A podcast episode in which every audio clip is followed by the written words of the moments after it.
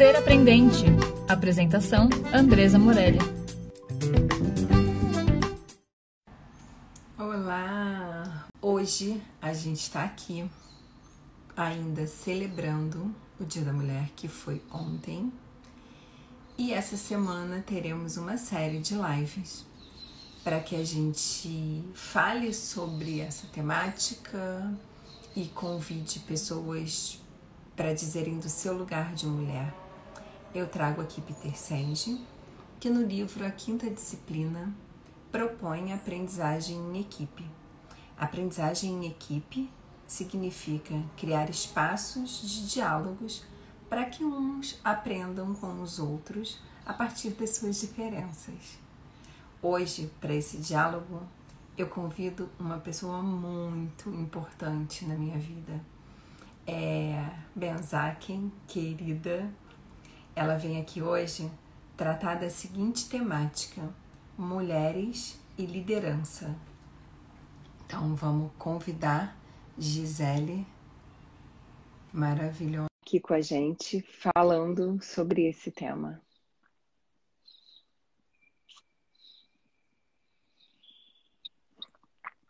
Olá, gente! É. Bom dia, coisa linda. É muito amor envolvido. É muito amor e muita emoção, né? Pensa, eu aqui, uma live com você, meu Deus, coração. Coisa linda. É, amiga, eu vou propor que a gente faça nossa audiodescrição caso alguém que, que tenha é, questões visuais possa saber da gente. Então, eu sou Andresa Morelli, sou mulher branca, cabelos longos, é, meio louros, meio vermelhos. É, tenho uma tatuagem no meu ombro esquerdo, estou vestindo um vestido verde e atrás de mim tem uma parede bege. Eu sou Gisele Benzaken, sou mulher negra, cabelos curtos, encaracolados.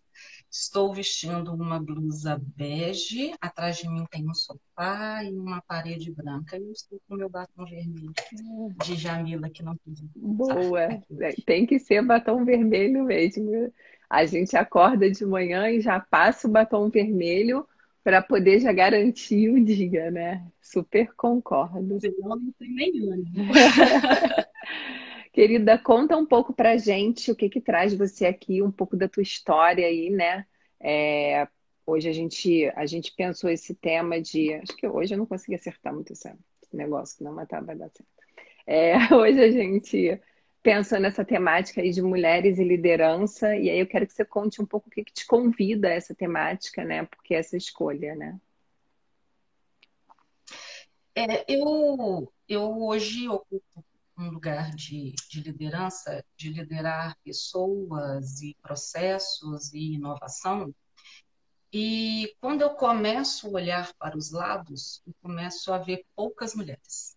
Tá? Eu ainda tenho o privilégio de estar em, em uma corporação onde das quatro unidades de negócio, duas são lideradas por mulheres, mas a gente não vê isso com frequência.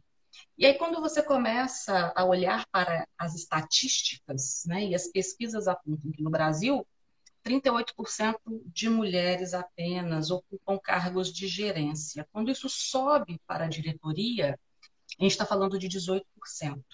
E se for para presidentes de conselho, ou seja, 3% dos cargos de presidentes de liderança estão é, ocupados por mulheres. Isso dentro do mundo corporativo, mas se você for, por exemplo, para a política, dos 195 países do mundo, somente 22% são liderados por mulheres, é, 11%. Se a gente traz para a realidade brasileira, dos nossos senadores, 17% são mulheres e 15% são mulheres na, na Câmara. Ou seja, todos esses espaços de liderança, sejam eles corporativos ou sejam eles políticos, até porque essa política tem a ver com políticas públicas que vão nos atingir diretamente, é, as mulheres não estão lá como líderes, liderando essas mudanças. E isso tem tem me incomodado muito, porque à medida que a gente também sobe, a gente também sente solidão. Né? Porque precisamos nos emparcerar com outras mulheres, até para que a gente não só fortaleça, não só para que a gente movimente essa estrutura social, mas para que não fique tão dura a luta. É, nós mulheres, às vezes, a gente precisa gritar para sermos ouvidas. E às vezes, quando isso acontece, somos tidas como loucas, é, é a TPM, então tem, não temos emocional para lidar, é, e não se percebe que é a estrutura social que nos coloca nesse lugar. Então, é muito importante essa discussão, esse debate. Temos avançado muito, mas a gente também precisa apurar essa lupa é, de qual é o tamanho desse avanço. Então, quando sai uma notícia, por exemplo, aumenta em 50% a participação de mulheres na Câmara Legislativa. É, poxa, 50% é um ganho, mas é porque tínhamos 10 mulheres, hoje temos 15. É verdade. É, então, é 50% a partir de qual número, né? Então, é importante essa, essa discussão até para que a gente ocupe mais espaços de liderança. É. é isso que me traz aqui hoje. Que legal. E é assim, a gente está aí no meio da educação, né? E historicamente a educação ela é composta por mulheres. Então a gente vem de um universo muito feminino. Existem muitas mulheres na escola, mulheres donas de escola. É... E quando a gente vai para esse lugar aí do corporativo, que a gente teve a experiência de de caminhar é, nesse lugar juntas, é, a gente começa a observar isso, né? E, e como é diferente, eu, eu vim do mercado financeiro, então eu trabalhei muitos anos no mercado financeiro e é um universo completamente masculino, né? Completamente masculino. E quando eu vim para a educação, embora hajam muitas mulheres, ainda tem essa diferença, né? Assim, ainda isso ainda grita mesmo na educação, quando chega naquele lugar da e a escola tem uma coisa característica, então você tem a diretora que é pedagógica e o diretor que é financeiro e administrativo. Como é que esses lugares que a gente foi historicamente construindo, eles eles dificultam que a gente, mulher, possa sim olhar para o financeiro, possa sim fazer um planejamento estratégico, possa sim ocupar esse lugar. Quando a gente vai para o mundo corporativo, mesmo na educação, essa distância fica maior ainda. Né? Então, e a gente vive situações de muito desgaste, né, Gia? Assim, dentro desse contexto, a gente tem histórias de situações muito desgastantes. E eu penso que as discussões que são abertas hoje para a gente pensar sobre elas, elas dão para a gente a possibilidade de uma outra leitura. Que antes a gente achava que algumas coisas eram super normais. Hoje a gente olha para essas coisas e fala: calma aí, não é, não é isso não, a história não é essa não, né? Não mesmo. Esses lugares também eles foram socialmente construídos. Então, quando você pensa até no início né, do, do, século passado, final do século passado, nós tínhamos situações onde havia lugares específicos para as mulheres atuarem. Então, aquilo que tinha a ver com o cuidado, com as artes, com a delicadeza, era destinado às mulheres. Aquilo que tinha a ver com a força, com os números, com a racionalidade, eram direcionados aos homens. Né? E aí isso acaba se reproduzindo também dentro de um universo né, prioritariamente feminino, mas que à medida que a estrutura de poder ela, ela vai avançando, a gente também tem aí as mulheres sendo deixadas em algum lugar. É muito comum, sim, as diretoras de escola, e muitas vezes o são porque são donas do negócio, começaram lá atrás, e aí conta com um financeiro masculino para se apoiarem. Mas se você for é, descer um pouquinho mais para a gestão pedagógica, e aí você vai começar a ver localizado no ensino médio, porque tem sim ali uma hierarquia entre as etapas da educação básica, é, onde os coordenadores do ensino médio são mulheres. É verdade. E gestoras da educação infantil e anos iniciais são mulheres, porque tem essa característica que quanto menor as crianças, não é só educação, é cuidado. E o cuidado está atribuído à mulher. Então, eu acho que do ponto de vista técnico já está mais do que provado que a mulher ela é capaz. Então, eu estava vendo a, a live de, de Alce, maravilhosa, beijo, e ela fala, olha, eu faço parte do 1% que tem doutorado. Poxa, quando a gente olha para as universidades, 60% são mulheres. Tá? 60% são mulheres. Quando você olha para o mestrado, isso fica mais equânime. Tem ali 52% de mulheres, 58% de homens. Mas os homens, eles têm 38% mais de chances, quando mestres, de serem é, recolocados no mercado de trabalho com um salário adequado do que as mulheres. Tá?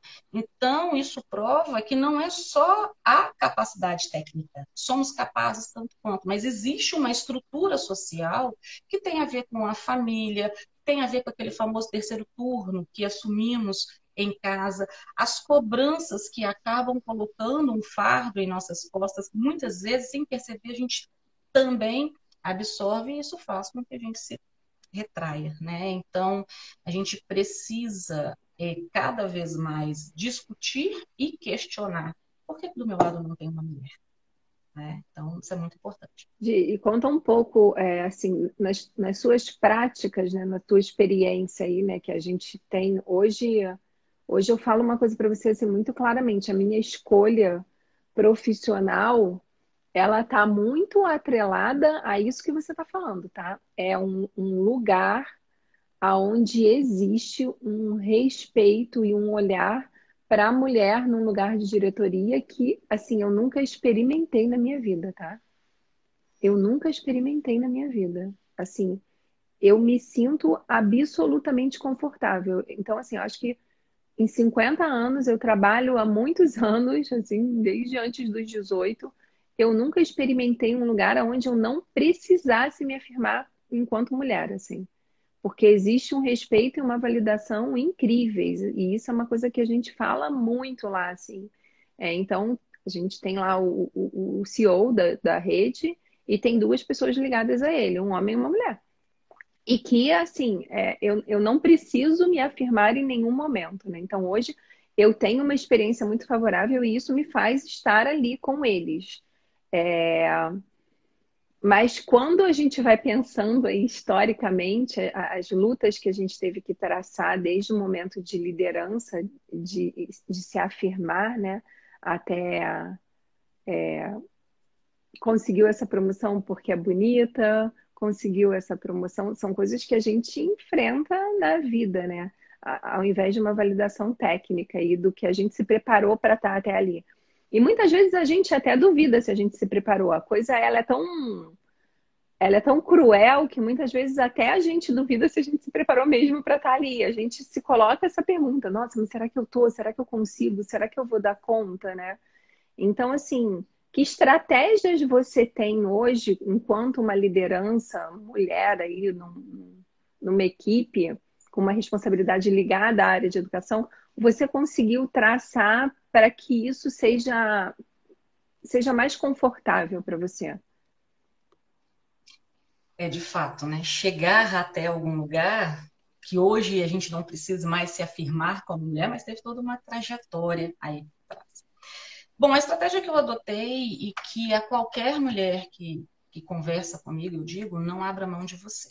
Não abra mão da sensibilidade, não abra mão da sua organização. Você não precisa se masculinizar para ser Tá?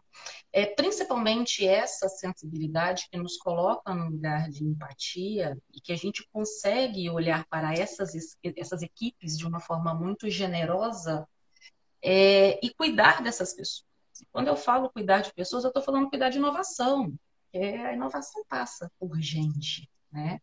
Então, sobretudo, se manter feminina sim, você não precisa endurecer, muito embora precise às vezes falar alto, falar grosso, mas mantenha a delicadeza que lhe é peculiar. Então, o mais importante é influencie esse meio e lute para que esse meio não te influencie. Então, é o ponto principal.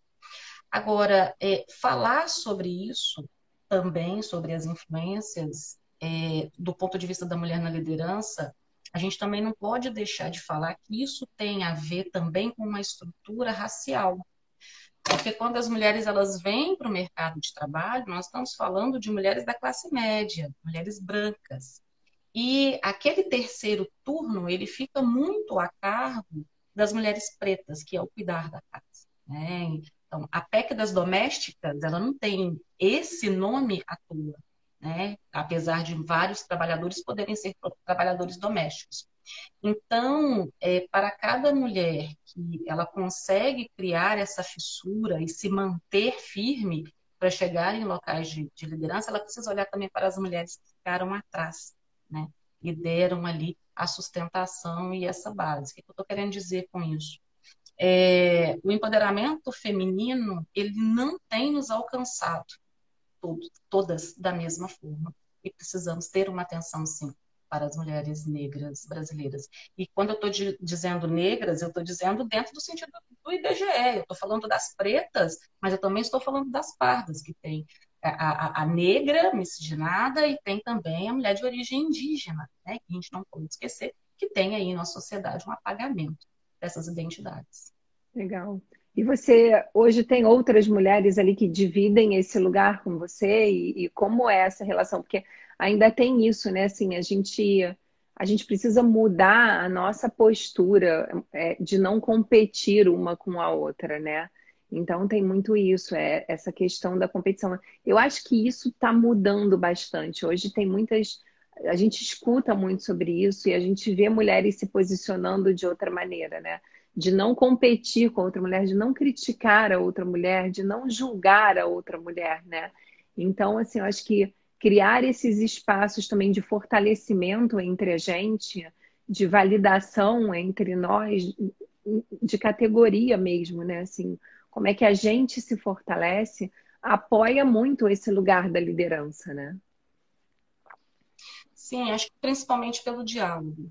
Né? É, essa coisa da competição feminina também foi algo que plantaram na nossa cabeça e a gente acabou comprando isso, né? E quando vem para os lugares de destaque, liderança, como eles eram muito poucos, aquelas poucas que chegavam começavam a se acotovelar, né? Até que alguém falou assim, opa, peraí, mas isso só nos prejudica não somente nossas individualidades, mas em tudo aquilo que a gente defende. E aí a gente começa a assumir uma outra postura que é de apoio. É, então, é de orientação, é de diálogo, é de troca, troca de experiências, troca de orientações. Eu divido hoje essa gestão que eu atuo com uma é, mulher também, uma colega nordestina, e tenho em uma outra unidade de negócio também da empresa uma outra mulher. E aí a gente se ampara até é, em situações Bom, é machismo? Não sei, mas vamos juntar aqui, vamos combater que é machismo, depois a gente apura se de fato é ou não é. Mas o primeiro movimento é assim, a, a proteção desse lugar para gente. Ele é muito caro, né? Caro no sentido de preço. Hoje, e assim, como se prepara, como a gente se prepara profissionalmente para esse lugar? O que a gente estuda, para onde a gente olha? Eu tenho, eu tenho hoje algumas, algumas coisas para mim que são muito importantes. Por exemplo, é um movimento muito grande de autoconhecimento, né, cara? Assim, então, para mim, as minhas buscas têm sido muito nesse sentido aí de, de, de estudos mesmo que façam com que eu me conheça melhor, para que assim eu me fortaleça para estar onde eu estou sabendo ainda quais são os desafios que eu tenho, mas quais são os desafios que já passaram da minha vida, né? Então, para mim, esse lugar da liderança, ele, ele passou muito por um autoconhecimento e aí um empoderamento e um reconhecimento de mim, para que eu possa ocupar esse lugar e me sentir confortável nesse lugar. É, o, o que, que você entende que seria bacana de ser estudado, de ser olhado, quando a gente vai para esse lugar aí?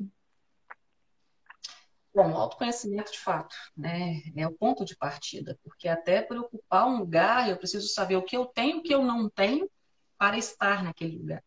E aí, muito estudo. É, se nos colocaram no lugar do cuidado e do zelo e não nos colocaram no lugar da racionalidade da gestão, temos que buscar esse lugar da racionalidade da gestão.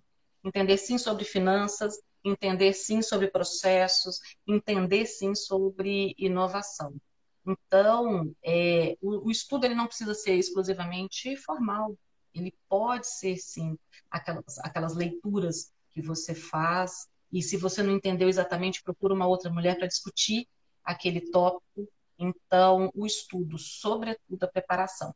Mas eu, pessoalmente, eu gosto muito de biografias. Então, ler biografias de mulheres que alcançaram é, alguns patamares é, para mim, é, é muito valoroso do ponto de vista do engajamento também, sobretudo que essas mulheres provocaram em, em, alguma, em alguma causa. Alguma dica específica? A biografia de Sadenberg foi uma que me tocou muito. Ela foi alta executiva de Google e Facebook.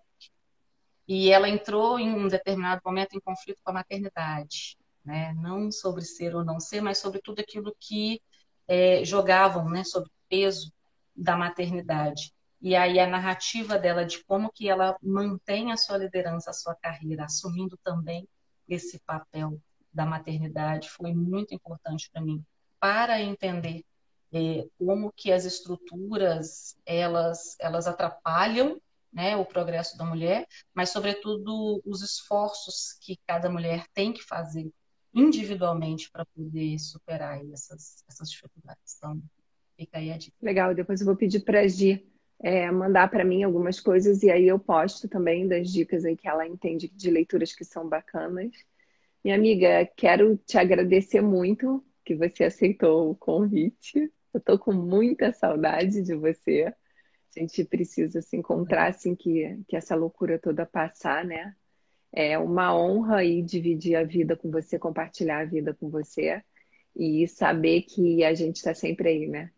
Então é isso que, que importa. Te amo.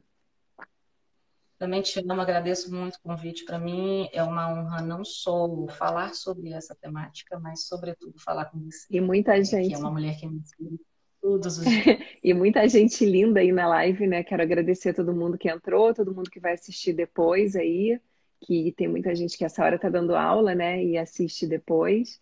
Então, quero agradecer a todo mundo e depois a gente vai colocar a live lá no Spotify também, e aí eu te mando o link. Combinado. Tá bom? Beijos e boa semana Beijo. aí pra gente. Ser Aprendente. Apresentação: Andresa Morelli.